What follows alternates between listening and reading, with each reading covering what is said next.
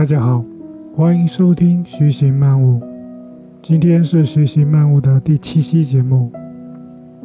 这是一档记录分享有关个人成长、思维迭代的播客节目，提倡通过简单重复的系统行为，借助时间的复利，达成一个又一个人生里程碑，并自动无限前行。希望能与你在这条自我探寻的漫漫长路上一起徐行、漫悟。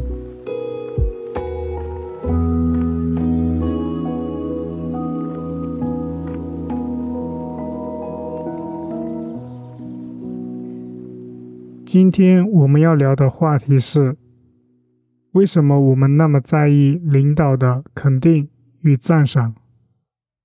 工作的意义到底是什么？为什么我们那么在意领导的肯定呢？似乎没有了领导的准确正向的回应，我们的工作好像就没有了意义。我总结了三个原因：第一，本能需求。人类是社会性动物，与他人互动并建立联系，在进化的过程中是具有重要的作用的。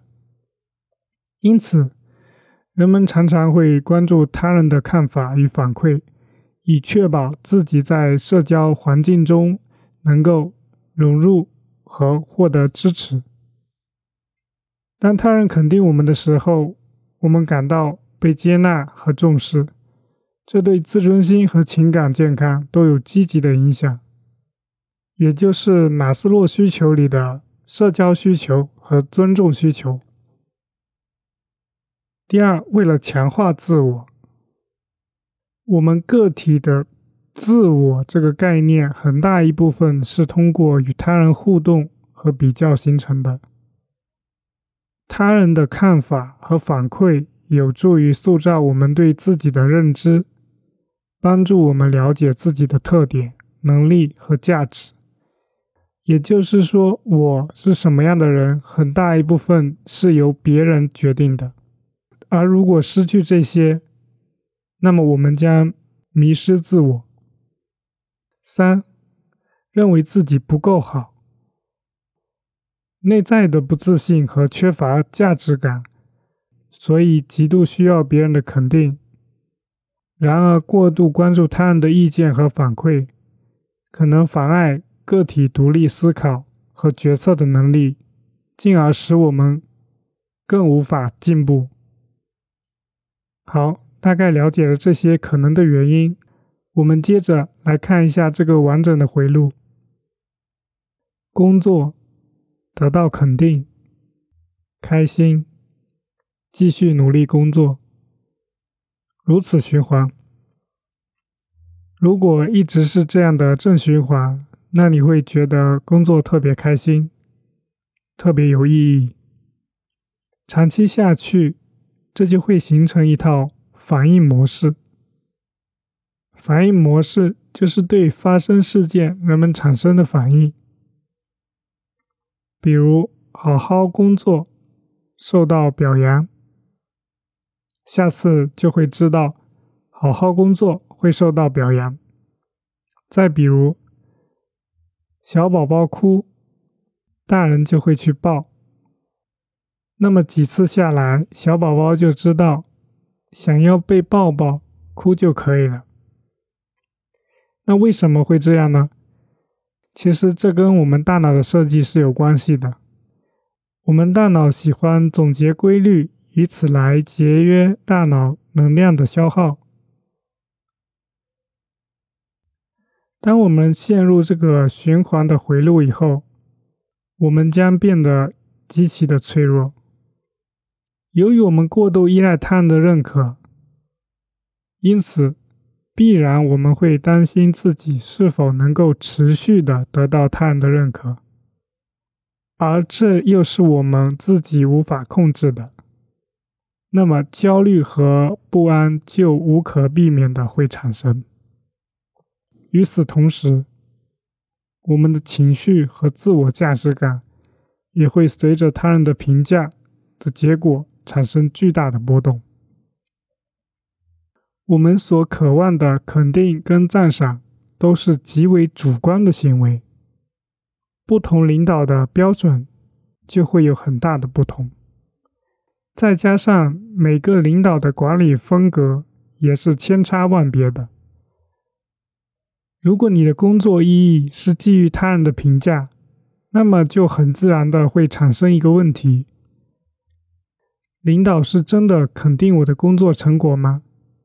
还是只是客套的安抚我？显然，我们无法得到答案，那么也就无法判断自己的工作是否有意义了。那如何摆脱依靠他人的评价来达到自我价值体现的这种状态呢？虽然寻求他人的肯定是可以在一定程度上满足社会和心理需求，但是也需要建立在坚定的自我认知和自尊心的同时，保持一定的独立性和内在的价值感。这可以通过不断的学习，培养自我接纳、自我认知和内在自我价值感来实现。一句话简单说，就是让自己变强。当你的专业技能、内在的精神世界、认知的思维都变得足够强，你就可以平静的看待他人的评价。无需要那些不可控的评价来决定你的价值，甚至价值本身对你而言也变得不再重要。你可以从当事人的视角中跳脱出来，用旁观者的视角看待那只情绪起伏、躁动不安、愚蠢无知的猴子。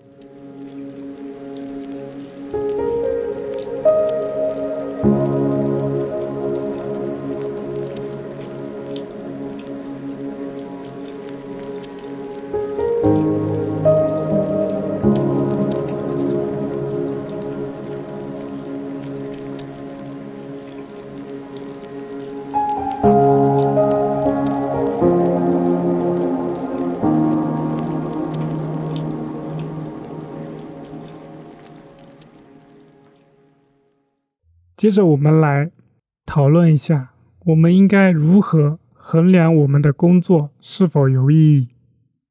我们可以尝试从两个角度来判断：第一，你的工作是否改变了他人的想法，启发了他人的思考，甚至改变了他人的行为。要知道，想让别人吸收你的观点和看法，就已经非常难了。更别说改变他人原有的想法和行为。那第二点就是从创造的角度判断，你的工作成果是否是因为你才产生的，也就是说，没有你就没有这个工作成果。如果答案是肯定的，那么无需争论，因为你创造了世间本来没有的东西，这自然就是有意义的工作。大家可以一起来试想一下，不同的评判角度产生的反应模式会是如何呢？如果以讨好领导的赞赏为评价形成我们的反应模式，那么为了得到更好的赞赏，我们就会研究领导的喜好，迎合领导，以此来获得更多的称赞。而如果以改变他人的想法，激发他人的思考，改变他人的行为，以及创作只有我们自己才可以创作的作品为评判标准的话，那么我们为了更好的实现这些，我们就会总结反馈，思考我们的工作成果是否满足了，激发思考，改变行为。然后我们会不断提升自己，让自己在专业方面越来越强，强到只有我们自己才能创作出这样优秀的作品。所以我们可以看到，反应模式其实是可以通过改变评判的目标来改变的。其实我们的性格某种程度上来说也是一种反应模式。大家可以试想一下，当一个人遇到某类事情的时候，总是会给出同样的反应模式。而在我们看来，这种反应模式不就是这个人的性格吗？举个例子来说，当两个不同的人遇到别人向自己打招呼的时候，第一个人的反应模式是冲对方大笑、挥手回应、打招呼；第二个人遇到别人打招呼的反应模式只是礼貌性的回应点头。于是我们通常就会说，第一个人的性格。是外向的，第二个人的性格是内向的。我们可以看到，这个被我们称之为性格的东西，其实也只不过是反应模式的不断重复所形成的。其背后真正的底层，其实是个人的自我价值和内心世界的不同所产生的不同呈现结果。如果我们接受这个逻辑的话，那么显然性格是天生的这一说法就不成立，因为反应模式是可以通过改变目标来改变其结果的，那么性格就也可以通过学习改变，然后重复，甚至可以一直被改变。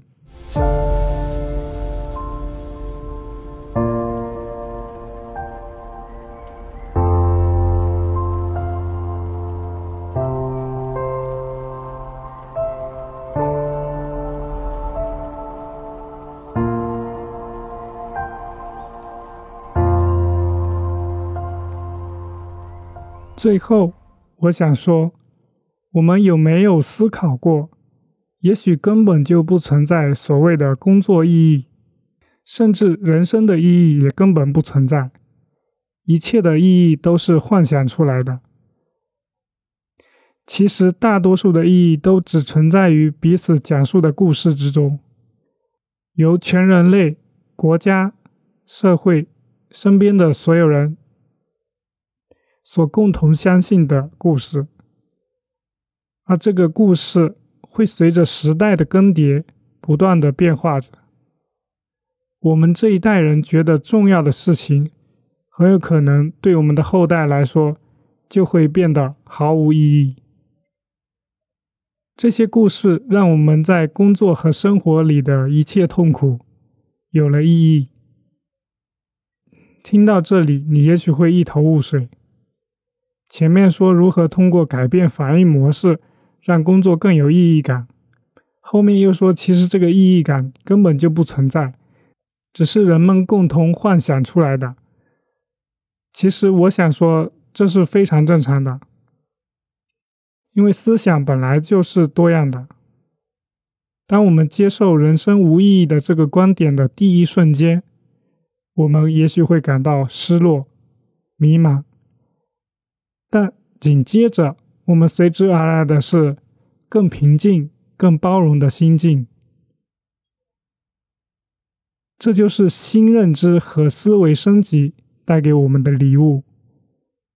发现自己的无知、愚蠢，从而能够更谦卑、平静、包容的心态为人处事。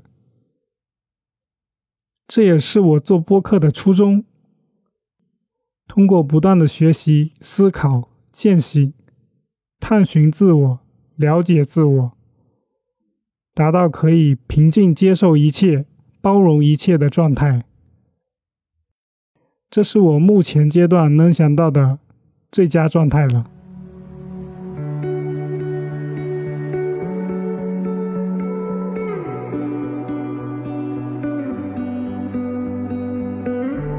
好了。这期的播客就到这里了，感谢大家的收听，我们下期再见。